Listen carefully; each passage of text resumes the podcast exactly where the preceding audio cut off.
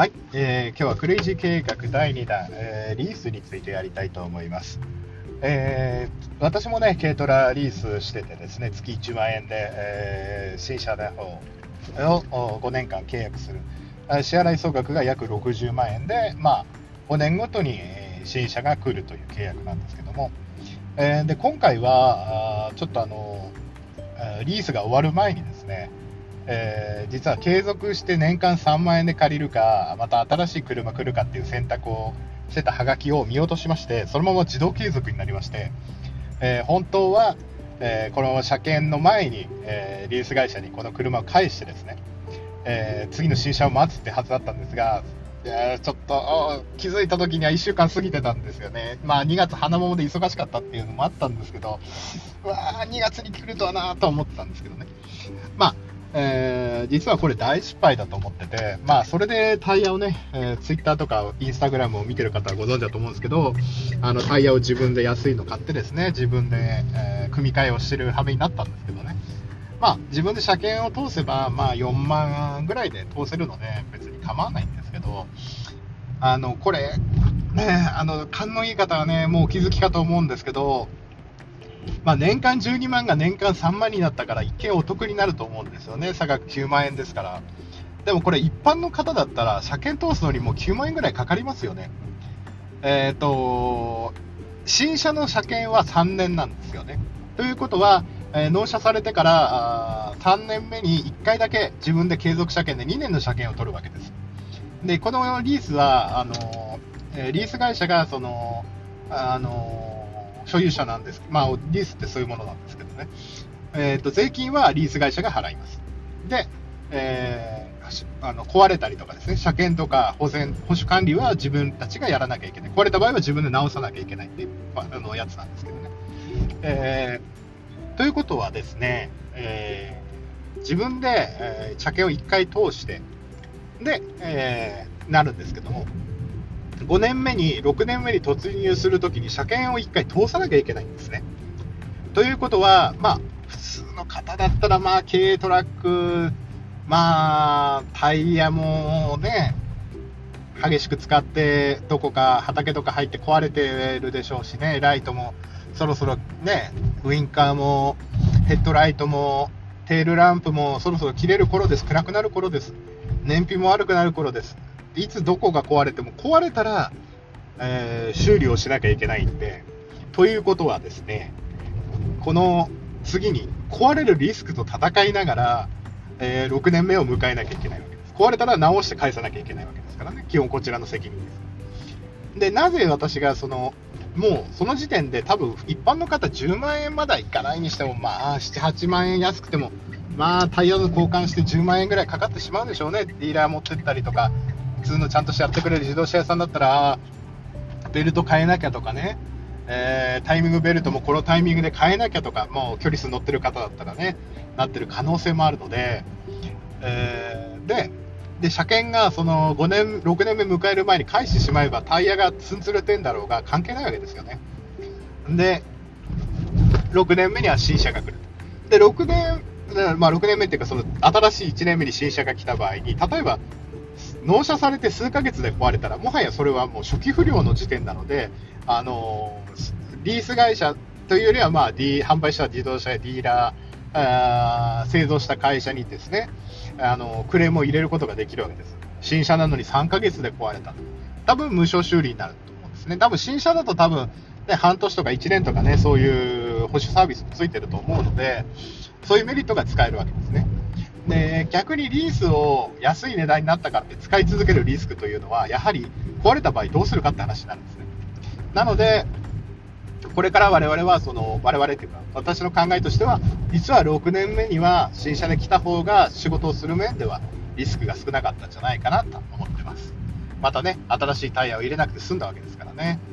なので、やっぱりそういう場合にですね、新しい車、まあ、その、自分でね、楽しみで乗る車なら所有するっていうのもありだと思うんですけども、仕事の車ですのでね、やはり壊れてしまうと仕事が止まってしまうリスク、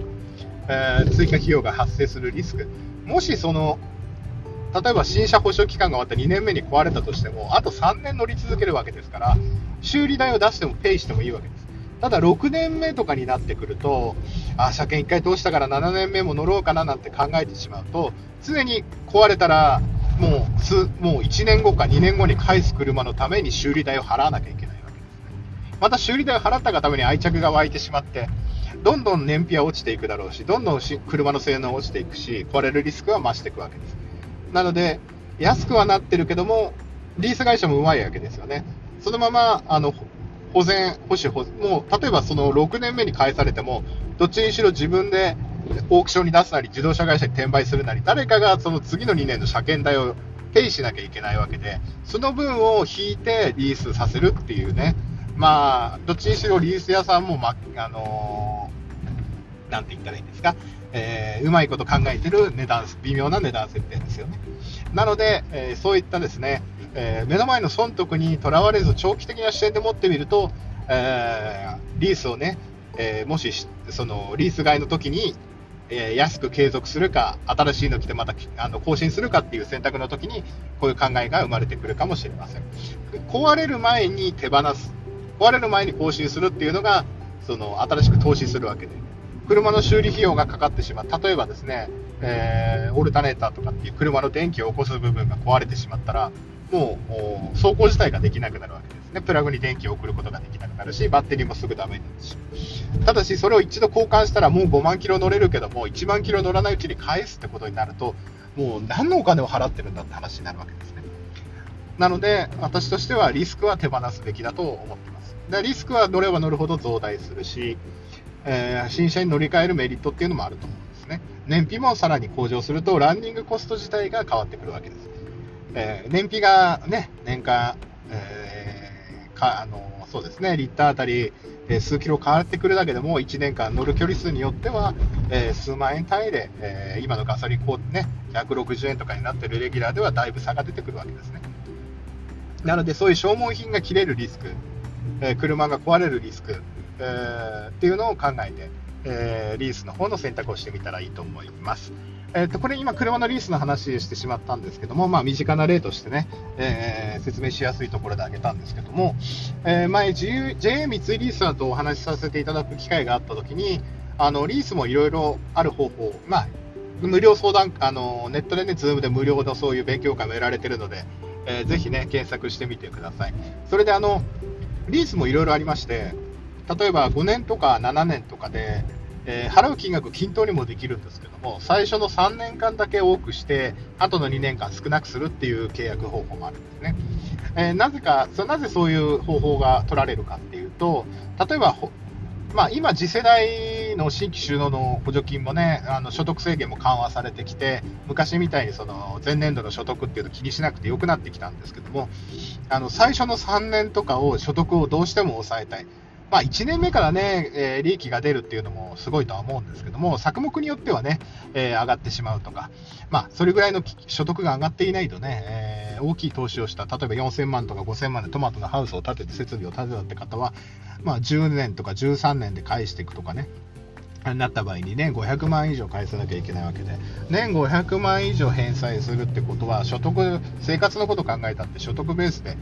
借金返すのはね、800万とか、まあ、まあ、減価償却費がね、ベースとなって、支払い原資になる可能性も多いんですけども、ある程度の所得水準になってしまう可能性が高いですね。その時に、例えば、あこの3年間は補助金満額で受け取りたいから、あの補助金受け取るなんてずるいなって思うかもしれないそれは別にルールのもとに許された経営ですから、経営のルールに沿ってやるわけですから、別に構わないんです。一般中小企業だってね、資本金をわざと小さくしてね、そういう補助金を受けやすくするとか、そういう方法もありますから。という時に、例えば最初の3年間、えー、例えばトラックとかですね、えー、ハウスとかをリースにして、えー、原価償却より早く費用として計上してしまう。まあ、最後は買取契約をするのもよし、えー、車のリースみたいに、まあ、更新して新車をもらうのもよし、そこでリース切るのもよし、だとは思うんですね。なので、そういった新しい考え方っていうのも、これから経営の一つ、農業経営にもとらあの入ってくると面白いのかなと思います。えー、で、動産保険もリース会社が J 三井リースさんの話だと、動産保険もあのまとめて入ってるらしいので、だいぶ安くなるので、あのハウスとかが壊れた場合は、リース会社さんが自分の資産を防衛するために、え保険を使って直すそうなんですね。なので災害とかでもしハウスが被災したとか、えー、とかにですね、えー、火事が出ちゃったとか、まあ、そういった場合にはそういう保険リース会社さんの安い保険でやるわけですね。もちろんリース会社さんもそういうリスクを織り込み済みのリース料を設定するでしょうけども、支払い総額は自分で分割で立てあの買うよりも高くなるわけですけども、そういう保険料も実はリース屋さんの中に入ってたりするので、そういうのをうまく使えば、例えばハウスをいっぱいね、大量に建てたいけど、自分で建ててローンをやって、えー、共済、ハウスの共済入るだとかですね、そういうリスクに備えなきゃいけないっていう時には、やっぱり、あの、リース屋さんに頼んで審査通して、えー、自分の欲しい、えー、不動産、不動産っていうかその生産資産ですね、を建てるなり買うなり、え、するのも一つの手かもしれない。で、野菜の販売機とかもですね、そういうのリースもできるらしいので、実はいろんなものをリースできるらしいんですね。そういう機械に。もう一応所有者はリース会社さんになるので、まあ、あのそういった故障したりとか壊れたりしたら、その保険で直せる可能性も、まあ、そこら辺は要お問い合わせなんですけども、えー、ハウスの例に取られて、えー、説明を聞いたときは、そういったことをおっしゃってました。なので、これから経営規模を拡大する上で、リースというのをやると、まあ、あの将来的な、ね、支払い、あのー、なきゃいけないっていうの決まってるのし、帳簿に載せなきゃいけない場合もあるんですけども、でも、往々にしてこのリースを使うと何がいいかっていうと、金融機関からの借り入れのそのローンローンとしてのその負債のあれにはならないんですね。ならないわけじゃないんですけど、一応負債なんですけどね、うん、載せなさいっていう、世界中でもそういうの、帳簿に載せなさいっていう、うん、ルールもあるんですけども、まあ、ちょっとした農業経営の形態だったら、まあ、その個人事業主だったらね、あのー、その銀行屋さんにね、ローン何件ありますか、借り入れどれぐらいありますかと、もしかしたらね、リース何かありますかとか、そういうのもあるかもしれないですけども、あのハウスがあるのにね、資産計上されてなかったら、あ、これリース、リース、リース料、帳簿見ればね、あ、リースだ、やってんだなって銀行屋さん気づくかもしれませんけども、そういった、ね、そういう金融機関からの、あの、借り入れの時に、その、お金、例えば、ね、えー、500万借りてて、ハウス建てるのに1000万で追加1000万借りてたら借り入れ総額1500万になるけども、リースで1000万、リースで1000万のハウスやってたら、まあ、一応、金融機関からの借り入れは500万っていう風になるわけですね。その代わり、自分のその建てた、建てたっていうか、その実質自分のもの的なもののリースのやつは資産計上できないけども、あの将来的にね、あのもしリース買い取りとかになったら資産計上すればいいだけなんですけども、あのそういった面もあります。えー、金融機関の時にですね、あのまあでも、いずれはね、帳簿にもしかしたらこれからルールが厳しくなってくると、あ法人法人とかになってくると、リースの支払いはもう、リースの支払いは決まってることなんだから、負債に載せとけとかね、いうルールが適用されるかもしれないけども、今のところはね、そういったところで、あの、メリットっていうのもあると思います。まあ、あとは所得のね、あの、自分、調査、先ほど私が言った通り、所得の調整とかね、あの、利益が出た年に、あえて、もう前期でね、利益が結構出そうだって時に、あえてリースを1年目に多めに組んでですね、えーリース料として計上してしまう。で、で原価償却よりも早く償却、あの、費用計上できるっていうメリットもありますのでね。えー、そういうのをうまく使って規模拡大とかですね、新しい生産への取り組みをしてみるっていうのも面白いかもしれません。なので、えー、全部をリースにするのがいいってわけじゃないかもしれませんけども、まあ、あのー、そういう消耗品とかがある車とかですね、その壊れ、乗れば乗るほど壊れて、まあ、機械全般に言えるんですけども、あランニング、ランニングっていうか、ランする、ランするとっていうと、なんて言ったらいいのかな。まあ、走らせると、あの壊れるリスクが増大して、やはりそのあの余計な追加負担がかかってしまうものについては、やはりあのやっていったらいいんじゃないかな、やっていったらっていうか、そういうリースを一つね、えー、活用してみたらいいんじゃないかなと思ってます。あと、リースはこれぐらい、シクリジアグリジャパンがですね、実はあの、え、カテゴリーをもう3年ぐらいですね、最初のままで、えー、オトナルさんのランキング、ね、最近してみてから思ったんですけども、あのクレジアグリジャパンは今までフードカテゴリー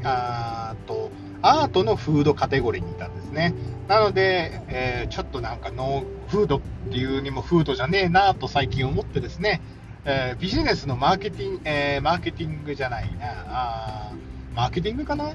経営、マネジメントか。経営なのでマネジメント部カテゴリーの方に移動してみました。まあ、あのランキングの方を見てるポッドキャストリスナーってあまりいないと思うんですけども、一応カテゴリーが変わったということを、えー、この場をお借りして皆さんに、えー、教えあのお知らせしておきます。えー、いつもね、えー、こんなくだらない番組をお聞きいただきまして誠にありがとうございます。えー、小生もですね、皆様の再生数を頼りに、えー、活力にしてですね、あの日々更新してまいってる次第でございます。えー、真面目な回もたまにはやればできるんだろうという再評価をなかなかいただいておりますのでですね、えー、クレイジー経済学、クレイジー経営学ね、私の拙い知識で皆さんの何かお役に立てそうなことが日々気づきましたら、あの、更新していきたいと思っておりますので、えー、これに飽きずにまたお聞きいただければ幸いです。それでは、夜も更けてまいりましたが、また会える日を祈りつつ、See you next time. クレイジー、えー、クレイジーアグリジャパンのガスヤでした。Goodbye.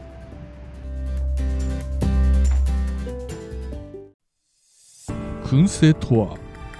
美味しい。燻製とは楽しい。燻製とは難しくない。